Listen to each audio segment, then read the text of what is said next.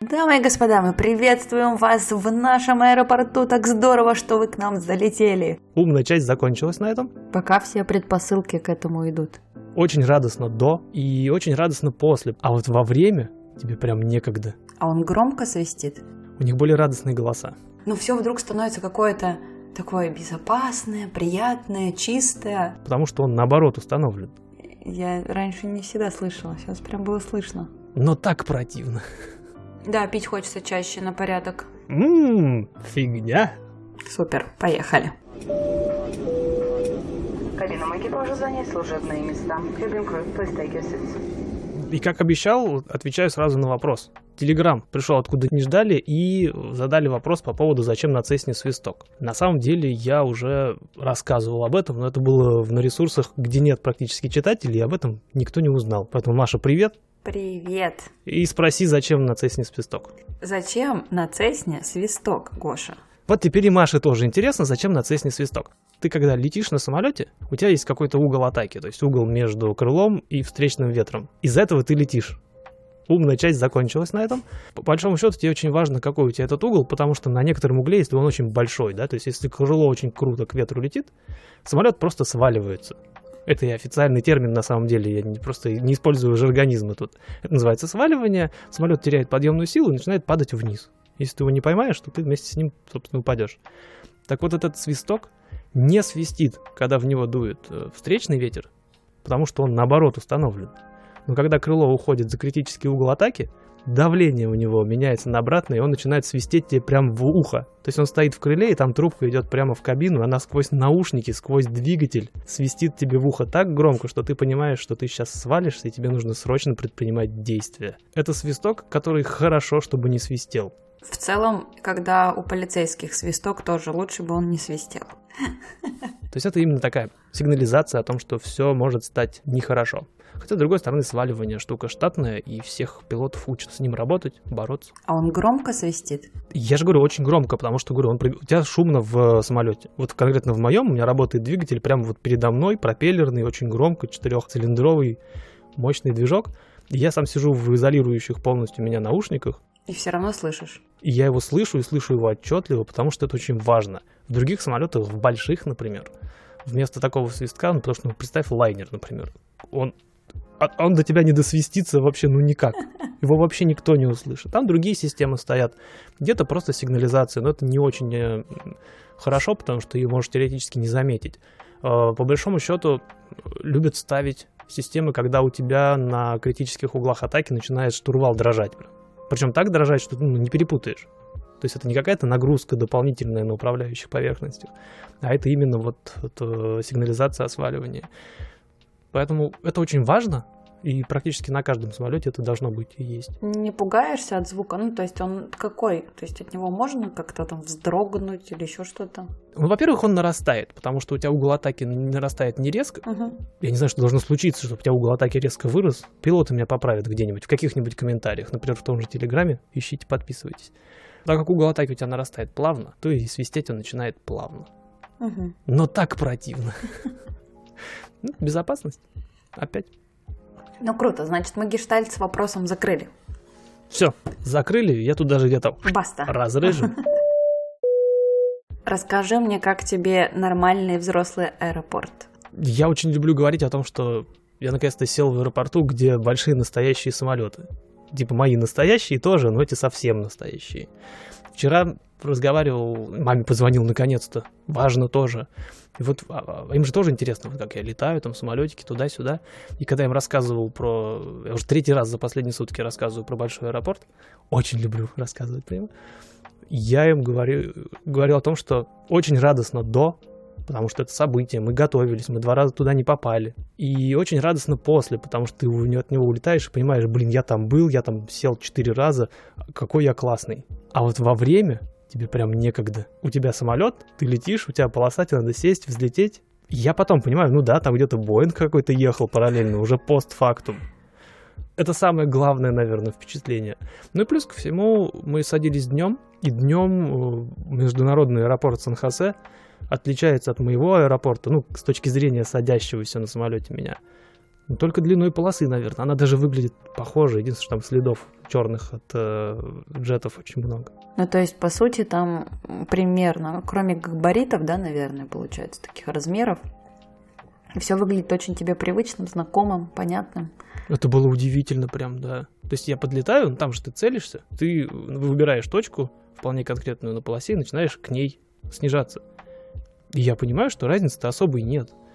Большая, она шире, чем моя полоса, естественно. Она длиннее во сколько? В 4 почти раза, чем моя. И это видно, она длиннющая, огромная.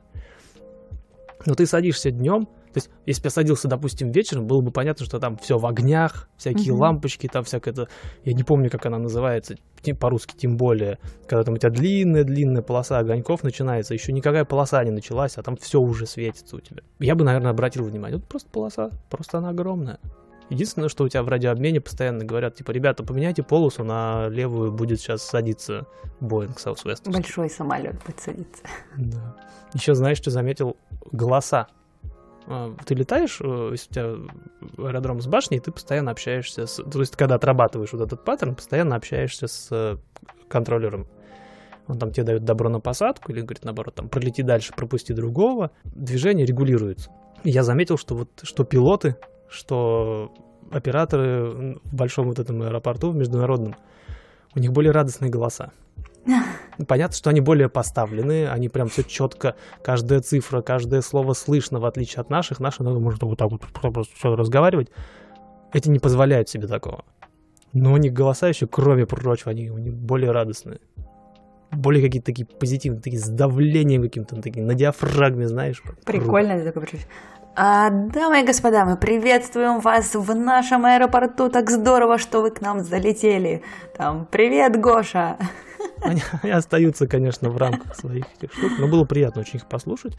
Плюс ко всему там ты реально, ты то есть заходишь на очередной круг, тебе фактически нечего делать, тебе нужно полосу в обратную сторону пролететь, а там кто-то прилетел, и он говорит, а можно я сяду? А ему говорят, да, садись, пожалуйста. Перед тобой Цесна, правда, будет. Мгм. Я такой понимаю, это я? Это же я. Это, это я такой среди больших это, затесался. Не, самое крутое было в том, что я живу вокруг этого аэропорта. Я сначала жил с одной стороны, теперь я живу с другой стороны. Я постоянно вижу, как самолеты оттуда взлетают, садятся туда, ну, большие. А сейчас, когда я начал сам летать, я начал обращать внимание на то, что там и Цесны работают, и всякие Пайперы и прочие радости. Я их вижу, я понимаю, что я тоже могу, теоретически. Вот теперь смог. Нет, это, это событие, потому что это такое место, куда ты хочешь попасть. Однажды я буду работать с такими аэродромами. Надеюсь, если все пойдет по моему плану. Пока все предпосылки к этому идут. Пока я на самом старте. Ну это очень что? смелое утверждение сейчас, потому что точек выхода из этого очень много. Но вот я надеюсь. И вот, вот и ты, который целишься вот как раз на такие аэродромы, ты попадаешь туда в самом начале и понимаешь, что это что-то другое все равно. Но при этом то же самое. И, и становится не страшно. Ты понимаешь, что ты когда будешь лететь, если буду лететь, конечно, Почему? Все правильно ты говоришь. Не если, а когда. Это хорошая установка. Ну да, согласен. Когда я буду садиться на большом самолете, все будет то же самое. Просто у меня машины больше, народу сзади больше. Все. А я- чисто технически ничего не поменяется, и все приемы будут те же самые. Просто вот полоса будет вот эта. Ну, такая же, хорошо. Для меня аэропорт это в принципе одно из самых радостных и уютных мест. И так, когда ты как пассажир летишь, я не знаю почему, вот я перешагиваю через первую вот эту вот э, пропускную систему самую на входе, которая так номинально тебя смотрит, и все, воздух, э, люди, несмотря на то, что там есть такие же, там люди с баулами, которых можно в поезде встретить, ну, похожих по типажу, но все вдруг становится какое-то такое безопасное, приятное, чистое, с хорошими запахами, ну какой-то вот, вот этот восторг. А у тебя получается аэропорт еще и со, с другой стороны, и он, наверное, то- ну, в целом тоже дополняет картинку вот этого чего-то такого, ну не магического, но это такое, знаешь, какое-то Вот уютное так думал. место. Вот оно какое-то такое приятное, что ли. Не знаю, у меня аэропорты всегда Я, вызывают. я тоже думал, сейчас я сяду, блин, там так здорово, это же настоящий аэропорт, там где-то терминалы, там пассажиры где-то ходят. И я поймался на том, что нет, потому что меня это не касается. То есть для меня сейчас аэропорт, я не могу назвать его уютным местом для себя, потому что Если я работаю с аэропортом, с аэродромом, я занят капец. Он неуютный для меня, потому что я этого еще пока не умею. Я сажусь руками уже, часто сам, без помощи, но это каждый раз, я не могу сказать чудо. Это я большой молодец, потому что я вот это все посчитал судорожно, потому что там все меняется. Ты садишься, мы обычно стараемся сесть и сразу взлететь, чтобы не, не крутиться там по вот этим по рулежным дорожкам. И ты, когда сел, взлетел, сделал буквально круг, чтобы сделать это еще раз, это будет по-другому. Это не будет то же самое. Потому что где-то ты ошибся, ну, потому что я еще тот еще пилот, где-то там ветер по-другому подул, где-то еще что-то. Я летел туда, думал, как здорово, да, но мне там неуютно, мне ни на каком аэродроме неуютно. Я уже, если этот считать, я был уже на пяти базовые и еще четыре других. И они все разные. И ты прилетаешь и понимаешь, что, блин, а я вот раньше над вот этим магазином налево поворачивал. А у этого аэродрома этого магазина нет. И так, и ты вот в это вот упираешься, и все, и ты все заново, и приходится смотреть, вспоминать, а какую тебе там скорость на этой фазе говорили держать, с, какой, с каким рейтом тебе нужно, оказывается, снижаться, потому что ты как в автошколе. Ты в автошколе привыкаешь к, э, на площадке парковаться в коробочке из этих конусов, но потом, когда ты сдаешь на права, тебе нужно припарковаться среди живых машин, и у тебя в заднее стекло вот этот флажок, или у меня была такая палка, и туда бутылка пластиковая надета, типа маячок такой. Хотя это запрещено. Тебе его никто не покажет. Тебе нужно реально припарковаться вот в это маленькое место. И тут примерно то же самое. Ты летаешь по накатанной, потом улетаешь в другой аэродром, а там этого всех э, нету угу. ориентиров. И ты должен лететь уже как тебя учили. В этом плане очень полезно, очень здорово, что мы с инструктором, с моим летаем везде, смотрим всякие места. И вот успели э, в Сан-Хосе сесть. Такая жирная точка в наших с ним отношениях. Будешь ли ты ему что-нибудь милое, памятное дарить? Я, я даже оставлю этот свой вопрос. Ты спрашиваешь для контента или ты реально не в курсе?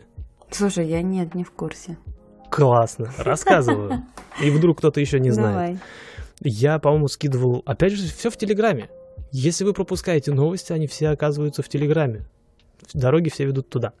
Так вот, я издалека начну, как обычно. Я собираюсь, собираюсь собирать большую модель Цесны и раскрасить ее потом в цвета самолета, на котором я в первый раз полетел. Это я как раз помню. Про сам самолет помню. Я поэтому в двух вот словах и упомянул эту историю. Она все-таки рано или поздно, э, процесс этой сборки появится либо в Инстаграме, потому что там есть видеоэфиры, либо я настолько затяну, что Телеграм наконец-то введет видеоэфиры у себя. А я могу. Ну так вот, это тот большой самолет, я достал из него салон, там кресло, там что-то еще, понял, что это не конструктор, а реально надо собирать, и испугался. Но у меня были модельки такие маленькие, ну типа как машинки есть металлические, китайские такие. Вот есть такие же самолетики, тоже Цесны, но они все в одинаковой раскраске, в классической. И вот я ее отшкурил, не грунтовал, ничего, сейчас авиамоделисты меня хихикают, сидят. И прям сверху из спрея ее сначала закрыл белым цветом, и потом за неимением ни кисточек, ничего, нет, к сожалению, показал бы тебе сейчас в камеру. Короче, такие типа шпажек для шашлычков деревянных. Вот я шпажечкой разрисовал, все полоски нанес, все цифры. Понятно, что получилось, ну так, видно, что ручная работа, скажем, мягкая. И вот этот самолетик, он получился не очень детализированный, потому что он маленький, но внешне похож как раз-таки вот эту мою Цесну. Я где-то за неделю до того, как мы с ним попрощались, потому что он уходит из школы, я ему подарил. И он был очень тронут, потому что никогда, говорит, такого не было. Ты типа сел специально для него, руками что-то сделал. Короче, он прям был растроган, обрадовался, порадовался, говорит, никогда такого не было. Реально похож на самолет, на этот здорово. Селфи на память? Забыл. Я что-то как-то так разнервничался, и нет, не было никаких селфи. По-моему, у меня даже нету ни, никакой его фотографии. Он сейчас уехал в Даллас. Он не просто так уходит из школы, он продолжает э, свою подготовку уже линейного пилота. Я чертовски рад за него. Он сейчас уехал, скорее всего, уже. Нет, он через неделю уезжает э, очную программу проходить, симулятор проходить. Потом он возвращается буквально ненадолго и уже улетает туда заканчивать и сдавать. Я надеюсь очень сильно, что мы с ним еще пересечемся здесь. Но в любом случае я буду его держать как-то в курсе происходящего. Ему очень интересно. Ему интересно, как у меня соло пройдет, потому что это этап у частных пилотов. Соло-полет, когда ты летишь первый раз один, вокруг опять же аэродрома, недалеко. Это потом ты уже будешь летать. Это важный этап, он важнее, чем сдача чекрайда и получение лицензии в принципе. Потому что и на самом деле жалко немножко, что мы не с ним что я не от него ухожу, улетаю в соло, не без него в кабине, угу. без другого инструктора буду Это делать. морально другой виноват. шаг просто, в отличие от всего остального потом. У тебя будет потом много других сдач, ты будешь сдавать инструментальную лицензию, ты, я буду сдавать э, коммерческого пилота, да, опять же, если я пойду по своему вот этому плану. Но соло-полет у меня будет один в жизни первый, который. Ну, конечно. Дальше уже все, они следующие уже. Ну вот я а, говорю, поэтому... это морально другой просто.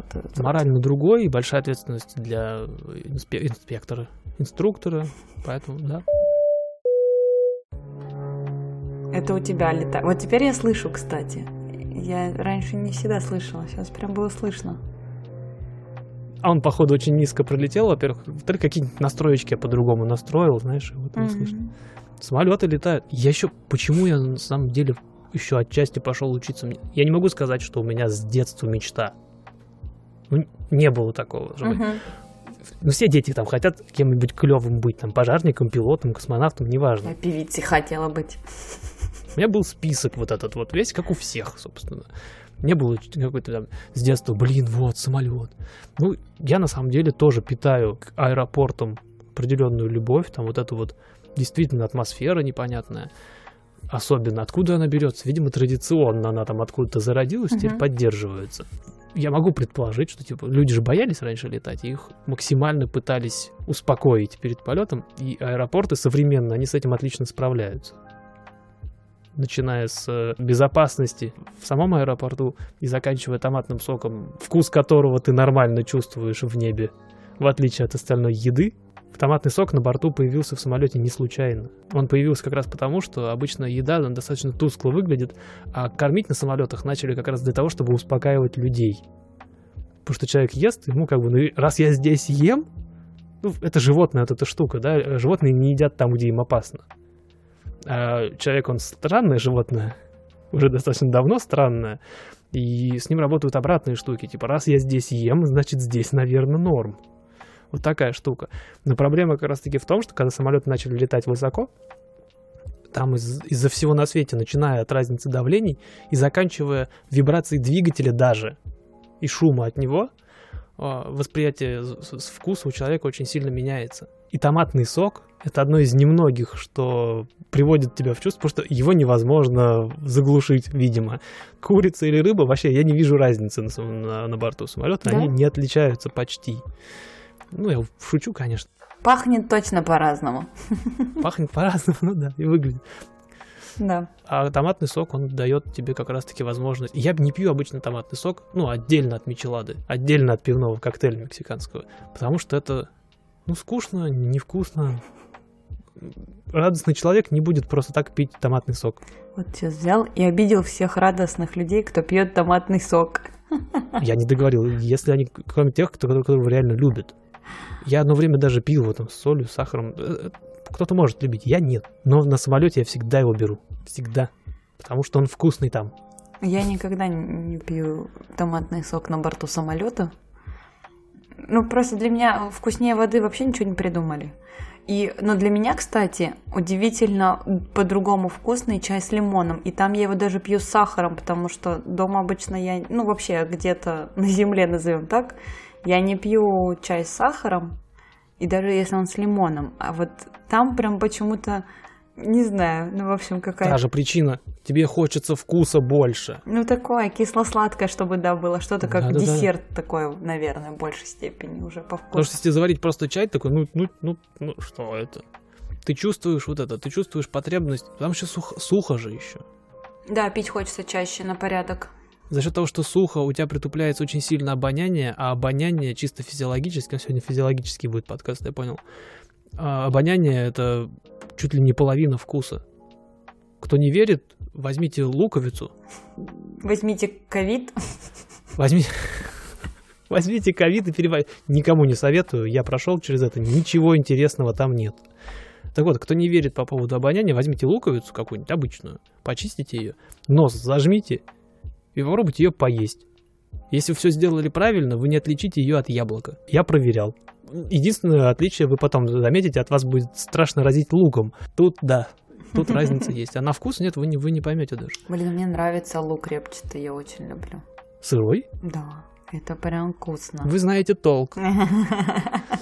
Я вот из тех людей, кто может просто вот лучок с помидоркой, там вот, вот этот салатик, например, или просто на Салатик бутерброде. это... Не, а тут просто ты его просто берешь и ешь, и ты вот вообще ничего этого не чувствуешь. Салатик это все равно ансамбль. Но, но он придает вот как раз ту вот горчинку, перчинку, вот это все. Ну, он участвует в, в ансамбле, понимаешь? Он, он, он часть, а тут ты можешь просто его есть. И на самолете происходит примерно то же самое. Ты теряешь часть обоняния, серьезную достаточно, практически за счет вот суха- сухости, за счет того, что там вот эта вот циркуляция воздуха принудительная. Хотел сказать искусственный, но воздух не может быть искусственным. Синтетический воздух. И ты теряешь часть обоняния, и, соответственно, с, с вкусом у тебя тоже беда. Но у томатного сока есть суперсила. Пейте томатный сок. Я всем... Если вы не любите томатный сок, попробуйте его попить его воздухе. на- в самолете. Он другой. Я не обещаю, что вы его полюбите, ни в коем случае. Но он там другой, у него есть вкус. Он другой невкусный, да? Это прикольно, да? Такой, ты типа на земле не любишь невкусно, и в воздухе. По-другому, но невкусно. Нормальный лайфхак. Фигня. Да-да-да.